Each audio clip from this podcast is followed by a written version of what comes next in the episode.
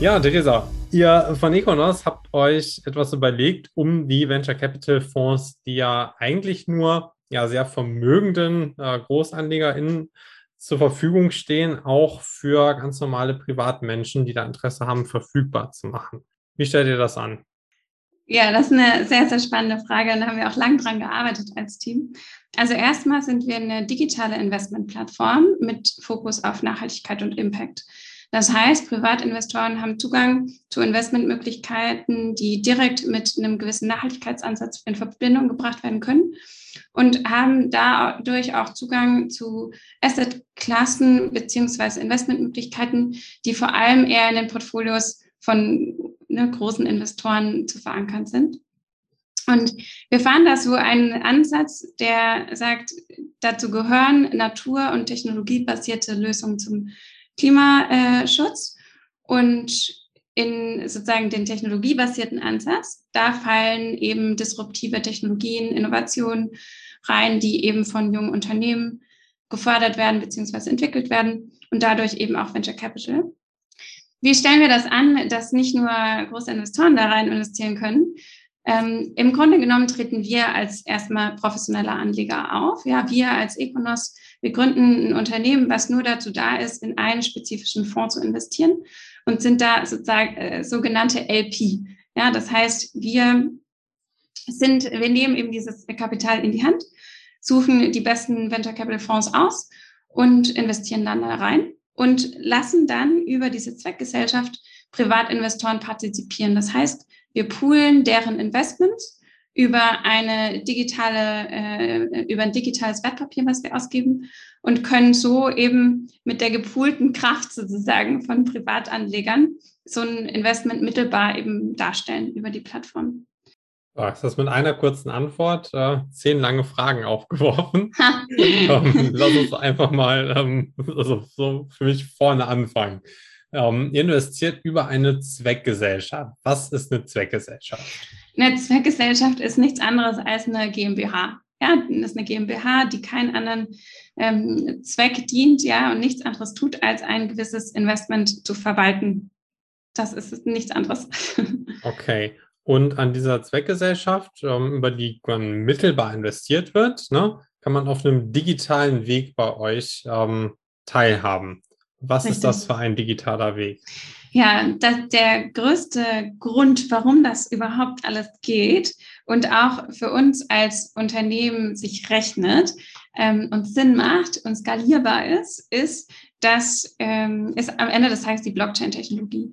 Die Blockchain-Technologie beziehungsweise Tokenisierung ermöglicht es uns, dass kleine äh, Beträge digital verwaltet werden können, dementsprechend nicht viel Aufwand bereiten, skalierbar sind und überhaupt eine Stückelung hinzukriegen. Ja, das heißt, am Ende des Tages gibt es eben ein großes Investment. Das wird dann in kleine Stücke geteilt und dann kann eben jeder Investor selbst entscheiden, wie groß der Kuchen sozusagen sein soll an diesem gepoolten Investment. Und ähm, das ist natürlich ein großer Vorteil, weil bisher war es eben nicht möglich, großen, eine große Anzahl an Investoren so zu verwalten, beziehungsweise auch so schnell und digital zu verarbeiten sozusagen. Und was natürlich auch noch wichtig ist, der Token, der speichert eben total unmanipulierbar, wem dieses Recht gehört, beziehungsweise wem dieser Anteil gehört und ist in Zukunft, und das ist das total Spannende, auch handelbar. Ja, das heißt, normalerweise ist ja so ein Venture Capital Investment über einen langen Zeitraum gebunden. Und es macht auch tatsächlich Sinn, aus einer Investmentperspektive so lang in so einem Investment zu bleiben, einfach weil Unternehmen lange brauchen, um sich zu etablieren und damit natürlich eine Rendite entsteht. Aber gerade für einen Privatinvestor kann es schon attraktiv sein, zu einem gegebenen Zeitpunkt dann doch früher auszusteigen. Und die Tokenstruktur beziehungsweise die Blockchain-Technologie ermöglicht es eben, solche Zweitmärkte beziehungsweise so Handelbarkeit darzustellen, ohne dass es jetzt einen großen Aufwand äh, braucht. Mhm. Du musst dir jetzt noch erklären, für die Leute, die das jetzt nicht direkt im Kopf haben, vielleicht kurz in a nutshell, was ist eine Blockchain? Ne? Und bei Blockchain und ähm, so weiter denken viele vielleicht an Bitcoin, so als bekanntestes Beispiel, glaube ich. Ne? Mhm. Äh, und der hat ja so gar nichts mit Nachhaltigkeit zu tun, glaube ich, eher nee. im Gegenteil. ähm, ja, wie instrumentalisiert ihr das jetzt? Ja, also Blockchain ist eigentlich für uns nichts anderes als ein Mittel zum Zweck. Die Blockchain ist eigentlich für uns nichts anderes als ein Mittel zum Zweck. Die Blockchain ermöglicht es uns, Daten zu speichern und zwar so, dass die dezentral gespeichert sind. Das ist ja die Blockchain-Technologie. Das heißt, die sind nicht manipulierbar, eindeutig zuordnenbar und so weiter. Und der Token ist nichts anderes als sozusagen ein Vehikel für eine bestimmte Information. Ähm, so richtig vergleichbar ist das nicht mit äh, Krypto, ähm, weil äh, ne, Krypto ist, äh, ich würde mal sagen, eine digitale Währung, hinter der kein wirkliches Asset liegt.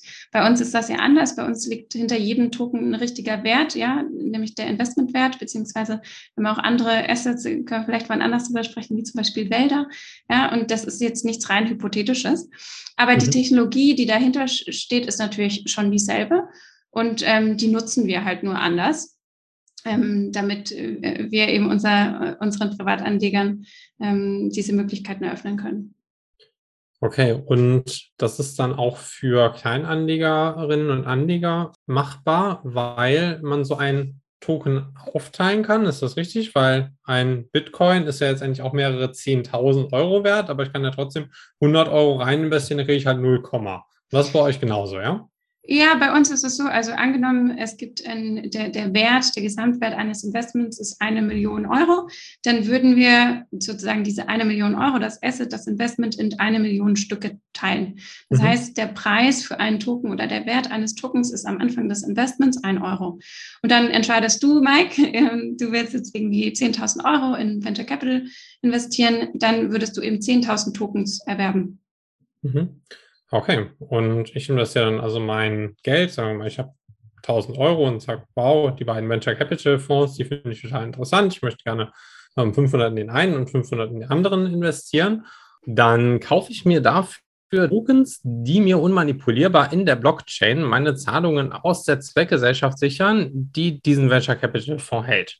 Habe ich das so richtig verstanden? Das hast du total richtig verstanden. In dem Fall wären das natürlich die zwei unterschiedlichen Zweckgesellschaften. Ja, also wir mhm. trennen das schon ganz klar, dass du, Mike, äh, dir selbst äh, aussuchen kannst, welcher ne, das sein soll. Und wenn es beides sind, dann sind das eben zwei unterschiedliche Token. Ähm, die haben dann nichts gemeinsam, beziehungsweise nur die Struktur. Aber ähm, der, der Token steht für ein spezifisches Investment, genau. Aber genauso würde es ablaufen. Ich habe gesagt, also du hast gesagt, äh, es soll bald auch handelbar sein. Ist es im Moment noch nicht so? Wie sieht es denn im Moment aus? Wie lange ähm, halte ich das Investment dann, wenn ich da meine 500 Euro jeweils investiert habe? Ja, also gerade eben ist es technisch noch nicht ganz sauber und auch regulatorisch noch nicht ganz sauber, das abzubilden, aber wir arbeiten natürlich mit, mit Hochdruck dran und es, es gibt auch so ein paar Stimmen ähm, im Markt, die sagen, es dauert noch gar nicht mehr so lang, äh, bis das möglich ist. Gerade eben ist es so bei dem Venture Capital Investment Produkt, dass äh, du eine zehnjährige Haltedauer hast. Ja, das heißt genauso wie das auch ein professioneller Investor hätte in diesem Venture Capital Fonds, bist du auch zehn Jahre eben an, an dieses Investment gebunden. Okay, danach kriege ich ähm, einfach das investierte Geld plus Gewinn oder Richtig. vielleicht auch mal minus Verlust, aber wahrscheinlich ja plus Gewinn ausgezahlt und dann gucke ich, wie investiere ich das weiter. Richtig? Richtig. Das ist das nicht so, dass ich das auch noch länger halten könnte. Nee, genau. Also es gibt, es wird auch in Zukunft ne, Alternativen und weitere Fonds geben und so weiter. Aber das Investment ist so strukturiert, dass mit Ende der Haltedauer dann die Investoren ausgezahlt werden mit eben der investierten Summe plus dem, dem Gewinn, der erzielt wurde, ja. Wenn das jetzt mit dem Handeln klappt, wie wird das dann funktionieren? Also zumindest von dem, was du schon weißt. Wie sieht so das Konzept dahinter aus? Das interessiert mich auch. Ja, also äh, Handelbarkeit kommt ja immer mit einem gewissen, wie man sagt, Market Making zustande. Ja, das heißt, der Preis beziehungsweise der Wert, der berechnet sich aus äh, Angebot und Nachfrage am Ende des Tages. Und da ist es dann so, dass du sagst, zum Beispiel nach fünf Jahren, ich will irgendwie meine 10.000 Tokens loswerden. Und dann auf diesem Zweitmarkt kann dann jemand diese 10.000 Tokens für einen gewissen Preis kaufen.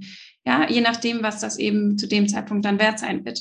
Ähm, wie das genau technisch aussieht, das ist zum ersten super, super technisch und komplex noch ähm, und zum zweiten noch nicht hundertprozentig sicher.